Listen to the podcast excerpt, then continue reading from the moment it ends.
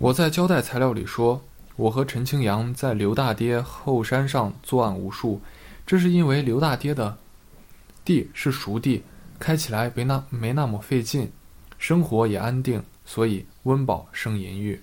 那片山上没人，刘大爹躺在床上要死了，山上飞雾急雨，陈清扬腰上束着我的板带，上面挂着刀子，脚上穿着高筒雨靴，除此之外不着一丝。陈清扬后来说，他一辈子只交了我一个朋友。他说，这一切都是因为我在河边的小屋里谈到伟大友谊。人活着总要做几件事情，这就是其中之一。后来他就没和任何人有过交情。同样的事情做多了没意思。我对此早有预感，所以我向他要求此事时就说：“老兄。”咱们敦敦伟大友谊如何？人家夫妻敦论，我们无论可敦，只好敦友谊。他说好，怎么敦？反正着蹲，反着蹲。我说反着蹲。那时正在地头上，因为是反着蹲，就把两件蓑衣铺在地上，他趴在上面，像一匹马，说道：“你最好快一点，刘大爹该打针了。”我把这些事写进了交代材料，领导让我交代一。谁是敦伦？二，什么叫敦敦伟大友谊？三，什么叫正着蹲？什么叫反着蹲？把这些都说清楚以后，领导叫上我，又叫以后少调文，是什么问题就交代什么问题。在山上蹲伟大友谊时，嘴里喷出白气，天不那么凉，可是很湿，抓过一把能拧出水来，就在蓑衣旁边，蚯蚓在爬。那片地真肥，后来玉米还没熟透，我们就把它放在捣谷里捣，这是山上老井坡的做法。做出来的玉米粑粑很不坏，在冷水里放着好多天不坏。陈清扬趴在冷雨里，乳房摸起来像冷苹果，他浑身的皮肤绷紧，好像抛过光的大理石。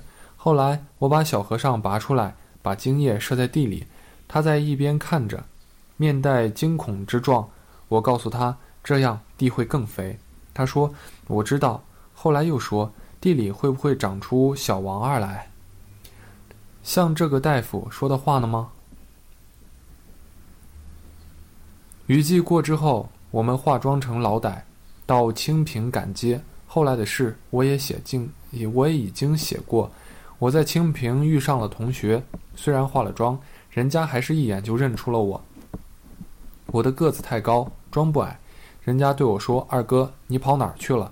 我说：“我不会讲汉语了。”竟然，虽然尽力加上一点怪腔，还是京骗子，一说一句就露馅了。回到农场是他的主意，我自己既然上了山，就不准备下山。他和我上山是为了伟大友谊，我也不能不陪他下山。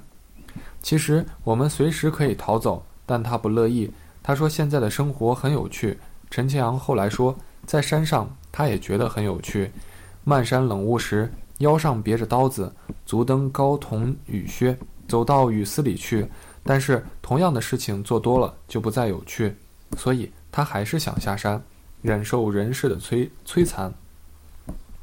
我和陈清扬在饭店里重温伟大友谊，说到那回从山上下来，走到岔路口上，那个地方有四条岔路，各通一方，东南西北没有关系，一条通到国外是未知之地，一条通到内地，一条通到农场，一条是我们来的路，那条路还通到沪撒，那里有很多阿郎阿仓铁匠，那些人世世代代当铁匠。我虽然不是世世代代，但我也能当铁铁匠。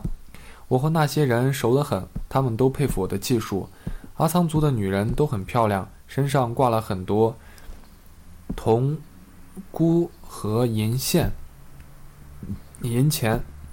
陈清扬对那种打扮十分神往，他很想到山上面去当个阿阿仓。那时雨季刚过，云从四面八方升起来。天顶上闪过一缕缕阳光，我们各有各的选择，可以到各方向去。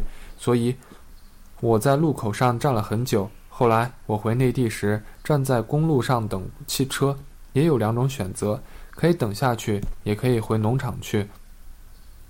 当我沿着一条路走下去的时候，心里总是想着另一条路上的事。这种时候，我心里很乱。陈清扬说过，我天资中等，手很巧，人特别混，这都是有所指的。说我天资中等，我不太同意。说我特别混，事实俱在，不容抵赖。至于说我手巧，可能是自己身上体会出来的。我的手的确很巧，不光表现在摸女人方面，手掌不大，手指特长。可以做任何精细的工作。山上那些阿仓铁匠打刀刃比我好，可是要比在刀上刻花纹，没有任何人能比得上。所以起码有二十个铁匠提出过，让我们搬过去，他打刀刃，我刻花纹，我们搭一伙。假如当初搬了过去，可能现在连汉话都不会说了。假如我搬到一位阿仓大哥那里去住，现在准在黑洞洞的铁匠铺里。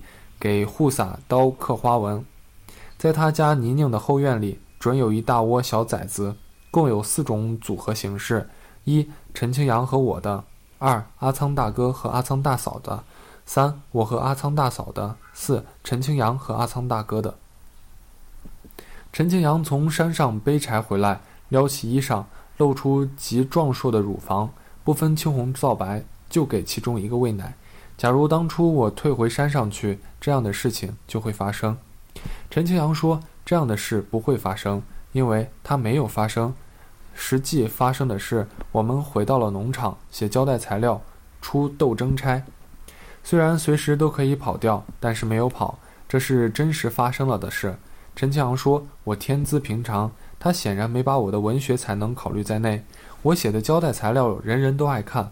刚开始写那些东西时。”我有些很大的抵触情绪，写着写着就入了迷。这显然是因为我写的全是发生过的事，发生过的事有无比的魅力。我在交代材料里写了细以下一些细一切细节，但是没有写以下已经发生的事情。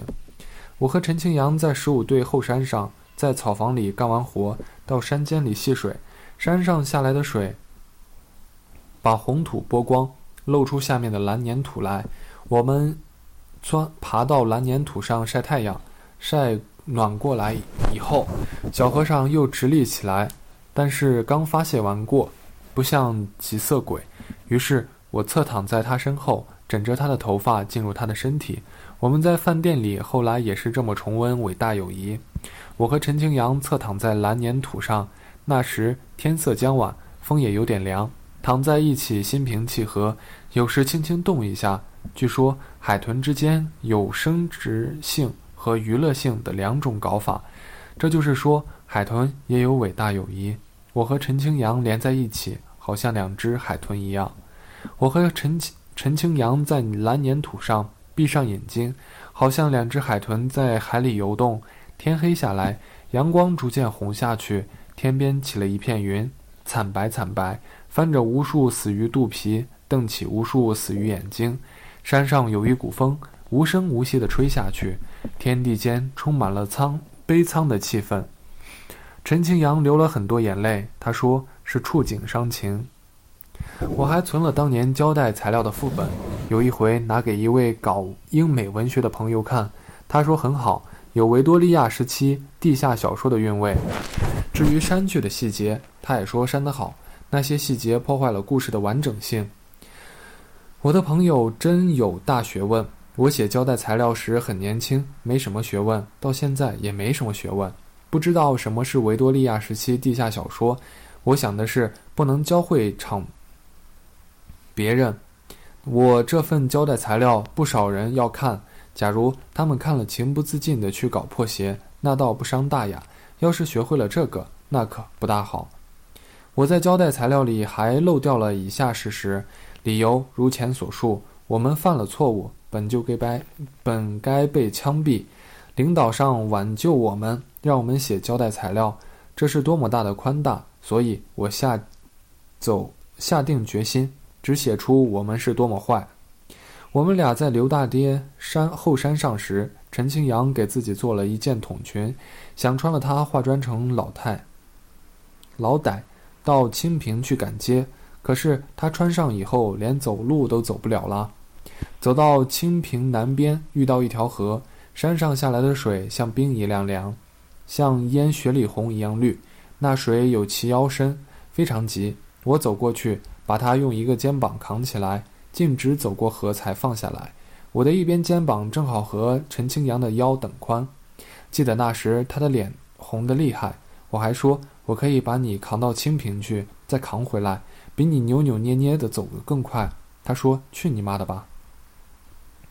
筒裙就像个布筒子，下口只有一尺宽，会穿的人在里面可以干各种事，包括在大街上撒尿，不用蹲下来。陈庆阳说：“这一手他永远学不会。”在清平集上观摩了一阵，他得到了要办就办阿仓的结论。回来的路是上山，而且他的力气都耗光了。每到跨沟越坎之处，他就找个树墩子，移恣移方方万方的站上去，让我扛他。回来的路上扛着他爬坡。那时旱季刚到，天上云白云纵横，阳光灿烂。可是山里还时有小雨，红土的大板块就分外的滑。我走上那块烂泥板，就像初次上冰场。那时，我右手扣住他的大腿，左手提着猎枪，背上还背着一个背篓，走在那滑溜溜的斜面上，十分吃力。突然间，我向左边滑动，马上滑进深沟。幸亏手里有条枪，拿枪拄在地上。那时我全身绷紧，拼了老命，总算支撑住了。可这个笨蛋还来添乱，在我背上扑腾起来，让我放他下去。那一回差一点死了。等我刚能喘过气来。就把枪带交到右手，抡起左手，在他屁股上狠狠打了两巴掌，隔了薄薄一层布，倒显得格外光滑。他的屁股很光很滑，也很圆，几把，非常感觉非常之好的啦。他挨了那两下，顿时老实了，非常的乖，一声也不吭。